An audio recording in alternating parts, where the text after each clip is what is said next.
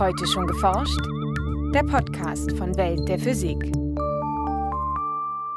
Herzlich willkommen zur 237. Folge. Es begrüßen Sie Michael Büker und Maike Pollmann. Sand, Müsli oder Planetenringe. Sie alle bestehen aus unzähligen kleinen festen Partikeln. Diese sogenannte granulare Materie zeigt erstaunliche Eigenschaften. Man kann sich überlegen, dass es eigentlich ein besonderer Aggregatzustand ist. Denn je nachdem, was ich mit dem Granulat anstelle, kann es sowohl sich gasförmig verhalten, als auch flüssig, als auch fest. So Thorsten Pöschel von der Universität Erlangen. Nicht nur in Sandburgen und Müslischalen spielen Granulate eine wichtige Rolle, sondern beispielsweise auch in der Industrie. Und auch wenn viele Phänomene aus dem Alltag bekannt sind, theoretisch verstanden ist das Verhalten der granularen Materie in vielen Fällen noch nicht. Thorsten Pöschel und seine Kollegen erforschen Granulate deshalb mit Hilfe von Experimenten und Computersimulationen. Mehr dazu im heutigen Schwerpunkt.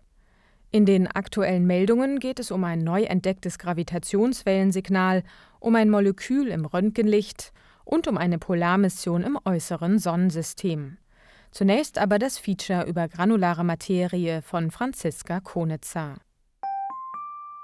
Auf den ersten Blick scheinen der Inhalt einer Müslischale und der Asteroidengürtel zwischen Mars und Jupiter nicht viel gemeinsam zu haben. Doch in beiden Fällen handelt es sich um granulare Materie, und das sind nicht die einzigen Beispiele. Ja, man muss fast fragen, das sind keine granularen Materialien. Also alles, was in Kornform vorliegt, das ist eigentlich der allergrößte Teil aller Rohstoffe. Denken Sie an Erze, denken Sie an Salz, denken Sie an Kartoffeln. Also der größte Teil unserer Rohstoffe und auch Zwischenprodukte wie Kunststoffgranulat liegt in Form von kleinen Teilchen vor. Sagt Thorsten Pöschel von der Universität Erlangen. Im Gegensatz zu Atomen oder Molekülen einer Sorte ähneln sich die Teilchen von granularen Materialien zwar, sind aber nicht perfekt identisch. Das Gegenstück dazu sind die molekularen Systeme. Molekulare Systeme sind wirklich identisch. Was ist der Unterschied zwischen molekularen Gasen zum Beispiel oder Flüssigkeiten und granularen Stoffen? Das ist, dass die Teilchen, die stoßen einfach inelastisch miteinander. Ja, wenn also zwei granulare Teilchen miteinander stoßen, dann geht ein kleines bisschen mechanische Energie verloren, wird in Wärme umgewandelt. Das passiert nicht in dem Gas. Und deswegen, das ist der winzige Unterschied dazwischen, aber der hat enorme Konsequenzen. Am Beispiel von Luft werden diese Konsequenzen deutlich. Luftmoleküle verteilen sich gleichmäßig im Raum, denn als molekulares Gas stoßen sie elastisch aneinander und verlieren dabei keine Energie. Als granulare Teilchen, die inelastisch aneinander stoßen, würden sie hingegen allmählich Energie verlieren und zu Boden sinken, und wir würden ersticken. Eine weitere Besonderheit von Granulaten ist, dass sie zwar aus winzigen Festkörpern bestehen. Je nach den äußeren Bedingungen kann ein Granulat als Ganzes aber unterschiedliche Aggregatzustände einnehmen, sich also wie ein Festkörper, wie eine Flüssigkeit oder wie ein Gas verhalten. Ein Beispiel für einen gasförmigen Zustand sind etwa die Planetenringe um Saturn. Ein Sandstrand nimmt dagegen einen festkörperähnlichen Zustand ein. Man kann darauf gehen, ohne einzusinken. Und ein Müsli mit Nüssen weist auch Eigenschaften einer Flüssigkeit auf. Das ist also Namensgeber gewesen für den Brasilnut-Effekt. Brasilien, das sind die Paranüsse. Die haben eine große, die sind nicht nur groß, haben auch eine, eine, eine eigenwillige Form. Und wenn man die jetzt ähm, einen großen Sack packt mit vielen Nusssorten drin und schüttelt den ordentlich durch, findet man am Ende die Paranüsse oben drauf. Ja? Also wie bekommt man die Nüsse aus dem Müsli? Man schüttelt einfach, irgendwann sind sie oben. Dieses Verhalten basiert auf sogenannten Konvektionsströmen, die auch in Flüssigkeiten beobachtet werden, wie etwa in einem Kochtopf oder im Inneren der Erde. Dort werden die Ströme innerhalb der Flüssigkeit durch Temperaturunterschiede angetrieben. Das Müsli hingegen muss man schütteln. Also wenn man ein Granulat vibriert, man tut es in den Behälter und schüttelt den Behälter vertikal so, dann erzeugt man Konvektionsströme. Und äh, diese Konvektionsströme, denen folgen die Teilchen. Und die großen Teilchen folgen den Konvektionsströmen, landen irgendwann oben und können nicht mehr nach unten eintauchen, weil sie eine große Lücke finden sie nicht. Thorsten Pöschel und seine Mitarbeiter erforschen granulare Materialien sowohl in Simulationen als auch in Experimenten. Simulationen spielen vor allem für industrielle Anwendungen eine wichtige Rolle. Zum Beispiel, wenn es darum geht, Erze nach dem Abbau mit möglichst geringem Energieaufwand zu zerkleinern. Das sind auch alles Prozesse, wo richtig viel, richtig großer Aufwand da ist. Ne? Also eine große Erzmühle, so eine Zylindermühle, das sind Apparate, die haben vier Meter Durchmesser und sind 50 Meter lang. Damit kann ich nicht so einfach experimentieren. Ja? Ich kann nicht einfach sagen, okay, dann lass uns eine Versuchsanlage aufbauen, die bestimmte Eigenschaften hat. Wenn es mir gelingt, das zuverlässig zu simulieren, dann kann ich mit einem Bruchteil des Aufwands, kann ich einfach versuchen, bestimmte optimal zu finden. Bis zu einer Million granulare Teilchen bilden die Forscher in ihren Computer nach und berechnen dabei die Eigenschaften und das Verhalten jedes einzelnen Teilchens. Darüber hinaus betreibt das Team um Thorsten Pöschel aber auch Grundlagenforschung – etwa indem es untersucht, wie schnell sich die Teilchen in granularen Gasen bewegen. Die gemessene Geschwindigkeitsverteilung lässt sich grafisch darstellen, indem man die Geschwindigkeit, abgekürzt mit dem Buchstaben v, gegen die Anzahl der Teilchen aufträgt. Die resultierende Kurve ähnelt zwar derjenigen von normalen Gasen, aber weil die granularen Teilchen inelastisch statt elastisch zusammenstoßen, weist sie beim Anteil besonders hochenergetischer, also schneller Teilchen, einen großen Unterschied auf. Und man weiß, bei dem gewöhnlichen Gas fallen die mit der Exponentialfunktion wie E hoch minus v Quadrat. Und im granularen Gas fallen die wie E hoch minus v. Und das hat einige Konsequenzen. Das hat einige theoretische Konsequenzen. Die sind lange ausgearbeitet worden, sind anerkannt mittlerweile. Das einzige Problem war, es ist nie gemessen worden.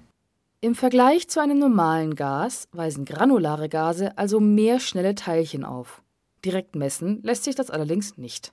Deshalb bauen die Forscher im Labor ein granulares Gas in zwei Dimensionen nach, mit Hilfe von sogenannten Vibrods. Das sind kleine schwarze Kunststoffkapseln aus dem 3D-Drucker, an denen kurze Plastikbeinchen befestigt sind. Im Labor befinden sich die Vibrods auf einer Platte, die vibriert. Und die Vibrods, die tanzen darauf und äh, wir sehen, die bewegen sich wie zufällig gestoßen von ähm, von zufälligen Rotationskräften. Ja. Ähm, wenn die stoßen, übertragen die ihre, ihre Energie auf das Nachbarteilchen und das führt wiederum zu, zu einer seitlichen Bewegung der Teilchen.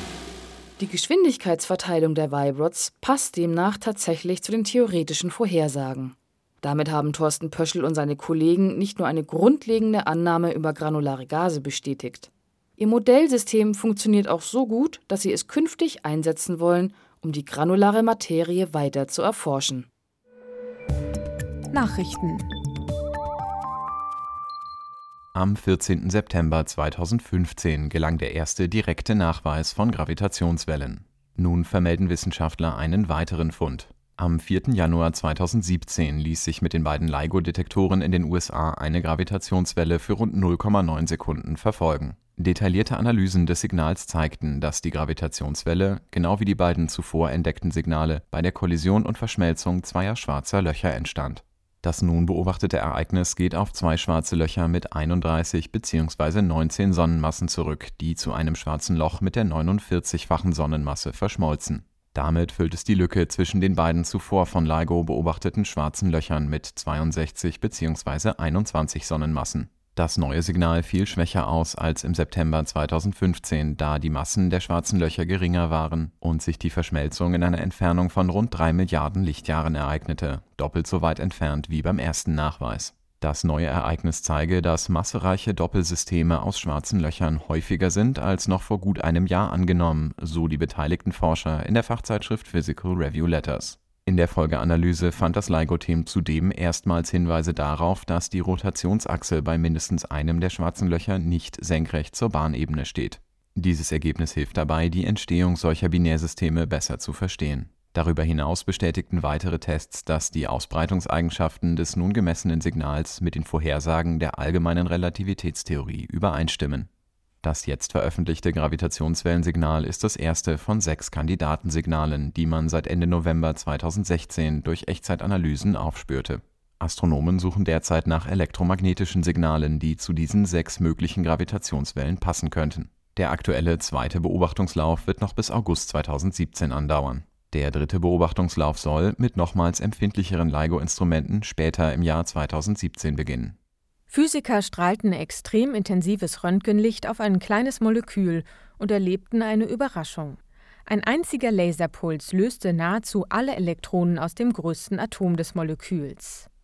Die elektrische Ladung dieses Atoms zog daraufhin die Elektronen des restlichen Moleküls so stark an, dass es innerhalb eines winzigen Sekundenbruchteils explodierte die Analyse dieser ultraschnellen Prozesse liefere wichtige Erkenntnisse für die Analyse von Biomolekülen mit Hilfe von Röntgenlasern, berichten die Wissenschaftler im Fachjournal Nature.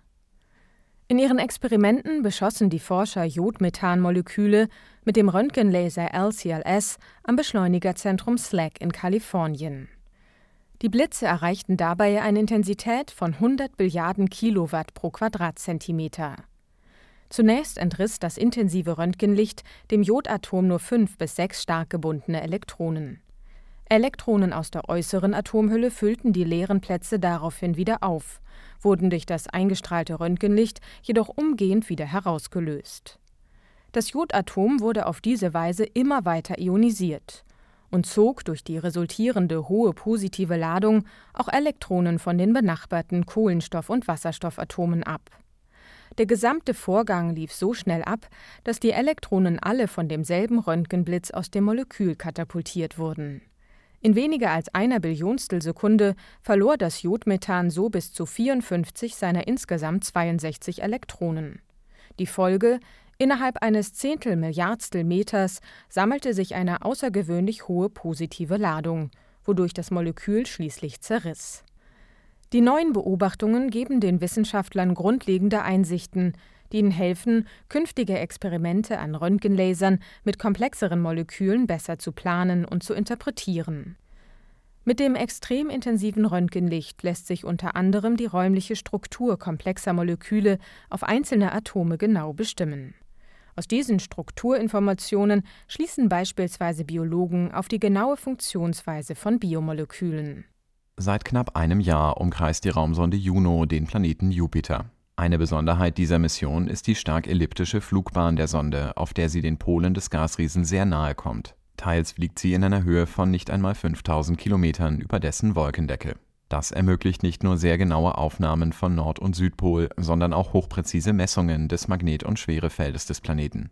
Nach umfangreichen Tests und der Kalibration der Instrumente haben nun gleich zwei internationale Wissenschaftlerteams die Ergebnisse der ersten Überflüge von Juno im Fachblatt Science vorgestellt eine Arbeitsgruppe analysierte unter anderem die oberen Wolkenschichten der Polregionen. Am Nordpol rotieren demnach riesige ovale Wolkenstrukturen, die einen Durchmesser von 1400 Kilometern erreichen können. Am Südpol sind die Wolkenwirbel im Schnitt etwas kleiner und besitzen Durchmesser von 200 bis 1000 Kilometern. Wie Zeitrafferaufnahmen zeigen, handelt es sich hierbei um Zyklone, die an den Rändern spiralförmig ausfasern die Forscher konnten auch das Gravitationsfeld von Jupiter sehr exakt vermessen, indem sie die Laufzeit der von Juno ausgesendeten Radiosignale bei den Überflügen bestimmten. Je nachdem, wie stark die Anziehung an einer bestimmten Stelle über Jupiter ist, wird Juno mehr oder weniger stark beschleunigt, sodass die Radiosignale früher oder später ankommen. Da Juno immer wieder sehr tief über den Planeten fliegt, wirkt sich die Schwerkraft von Jupiter an diesen Stellen besonders stark auf die Sonde aus. Eine theoretische Analyse der Daten, die auf einen massiven Kern des Gasriesen hindeuten, steht noch aus. Überraschend fielen die Messungen des Magnetfelds von Jupiter aus. Es ist rund zehnmal stärker als das der Erde. Zwar war bereits bekannt, dass Jupiter ein starkes Magnetfeld besitzt, doch die neuen Werte sind rund doppelt so hoch wie erwartet. Ein zweites Forscherteam untersuchte vor allem die Polarlichter an den Jupiterpolen. Ähnlich wie auf der Erde bündeln auch an den Jupiterpolen starke Magnetfelder die einfallenden Teilchen aus dem Sonnenwind treffen diese schließlich auf die oberen Atmosphärenschichten und ionisieren dort die Luftmoleküle, entstehen auffällige Leuchterscheinungen. Juno analysierte diese Polarlichter sowohl im ultravioletten als auch im infraroten Spektralbereich, wobei die Messinstrumente an den Polen einen nach unten gerichteten Strom von Elektronen anzeigten. Vermutlich spielt dieser eine wichtige Rolle für Jupiters mächtige Polarlichter. Die Forscher hoffen, in den kommenden Monaten mehr über dieses Phänomen zu erfahren. Das Ende der Juno-Mission ist derzeit für Februar 2018 geplant. Das war's für heute. Die nächste Folge hören Sie am 15. Juni. Welt der Physik wird Ihnen präsentiert vom Bundesministerium für Bildung und Forschung und der Deutschen Physikalischen Gesellschaft.